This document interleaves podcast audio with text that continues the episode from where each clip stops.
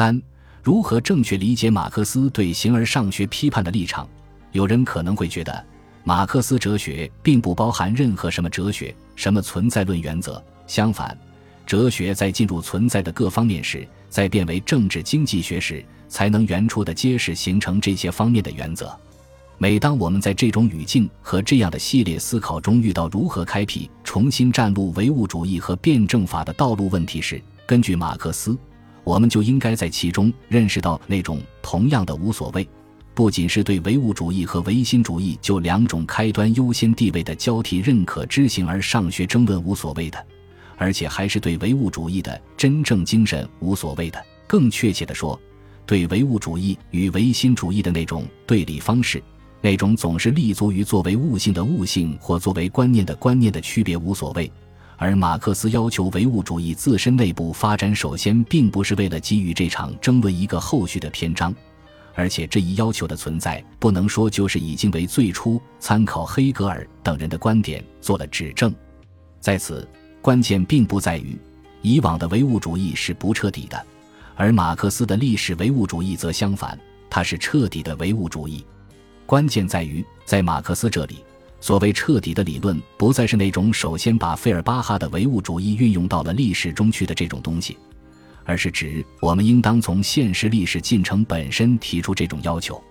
这样看来，马克思对形而上学赖以存在的基础所进行的批判，从他提出的那时候开始，一直到今天，都还没丧失其现实性。吴宁说，这种批判现在变得更为迫切。其原因即在于形而上学在当代哲学中始终没有被哲学家们所遗忘，相反，对形而上学的关注倒是成为当代哲学家所谓重建新的理论基础或阐发更好思想结构体系的动力。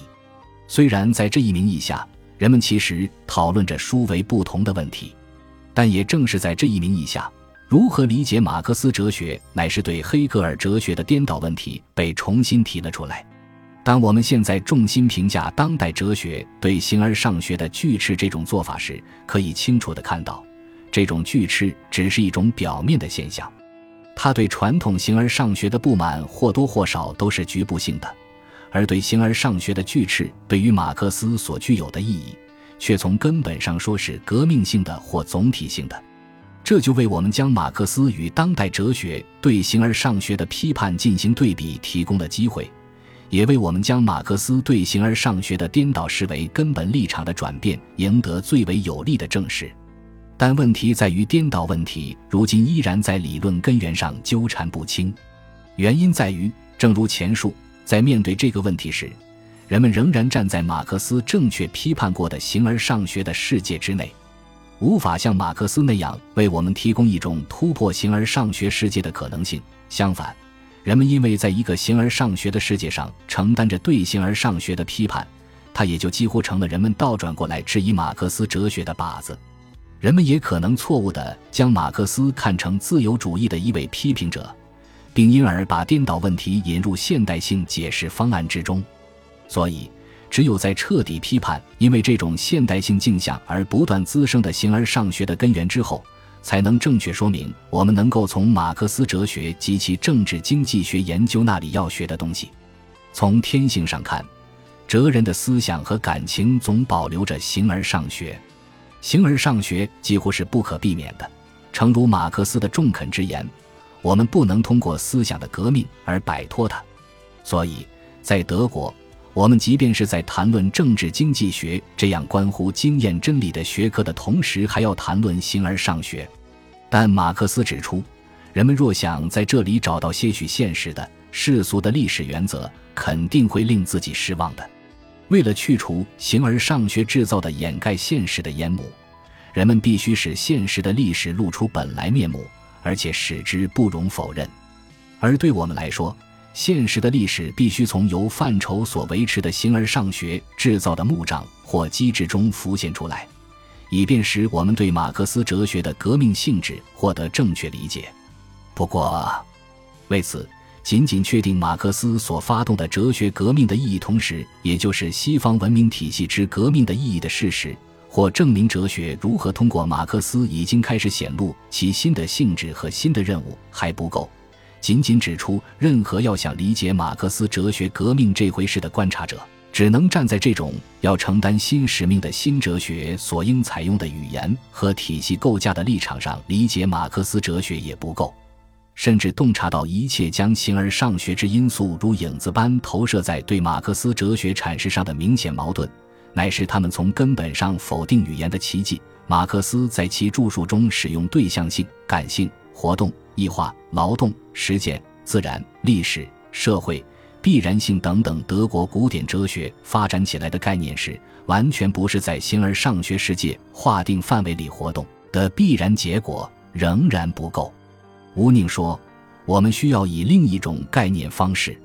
这另一种概念方式，就是那种根本不应被称作传统意义上所谓概念。”却不否定劳动等历史唯物主义范畴的普遍性以及它能适用一切社会这一事实，反倒是人们理解劳动等历史唯物主义范畴普遍性的方式。我们认识到，我们是通过自己的观念来看待事物的。所谓思考，就是试图通过观念来捕捉现实。但是，观念与现实总是相差千里。依照马克思。意识在任何时候都只能是被意识到了的存在，因此，马克思思考的是种种现实的社会历史力量，他是在种种现实的社会力量的斗争中思考，但这些力量不是逻辑范畴这块底部上绣成的花卉，逻辑范畴不过就像一个简单的示意图，是我们借以认识现实的脚手架，这种认识本身已经足以表明马克思所发动的哲学革命的意义。因为这种认识使他完全避免了所谓由劳动等范畴的抽象性带来的问题。范畴观念想容纳现实，现实却远比范畴观念更宏大。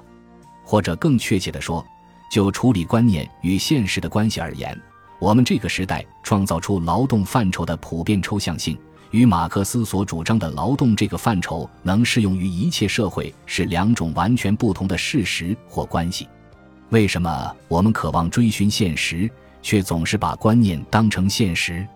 为什么我们渴望摆脱现实，却总是把事物变成观念？因此，为什么近代唯物主义和唯心主义都满足了同一种逃离现实的本能？也许就像所有历史现象一样，这种现象的成因也是盘根错节的。但是这个问题太过复杂，不宜在这里展开。根据这种认识，我们也看到了对马克思哲学阐释的基本困难，因为马克思不仅继续使用这些他的父辈曾经使用过的范畴，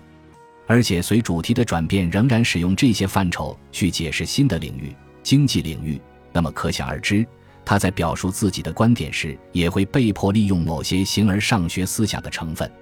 马克思之所以从哲学转向经济领域，恰恰是出于这种被迫性。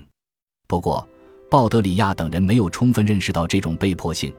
他们就以一种较自由的提法说，在马克思主义概念的阴影中，从未克服的困难又出现了。马克思对资本的结构分析，终究只是基于或回到了资本的现实逻辑原则中。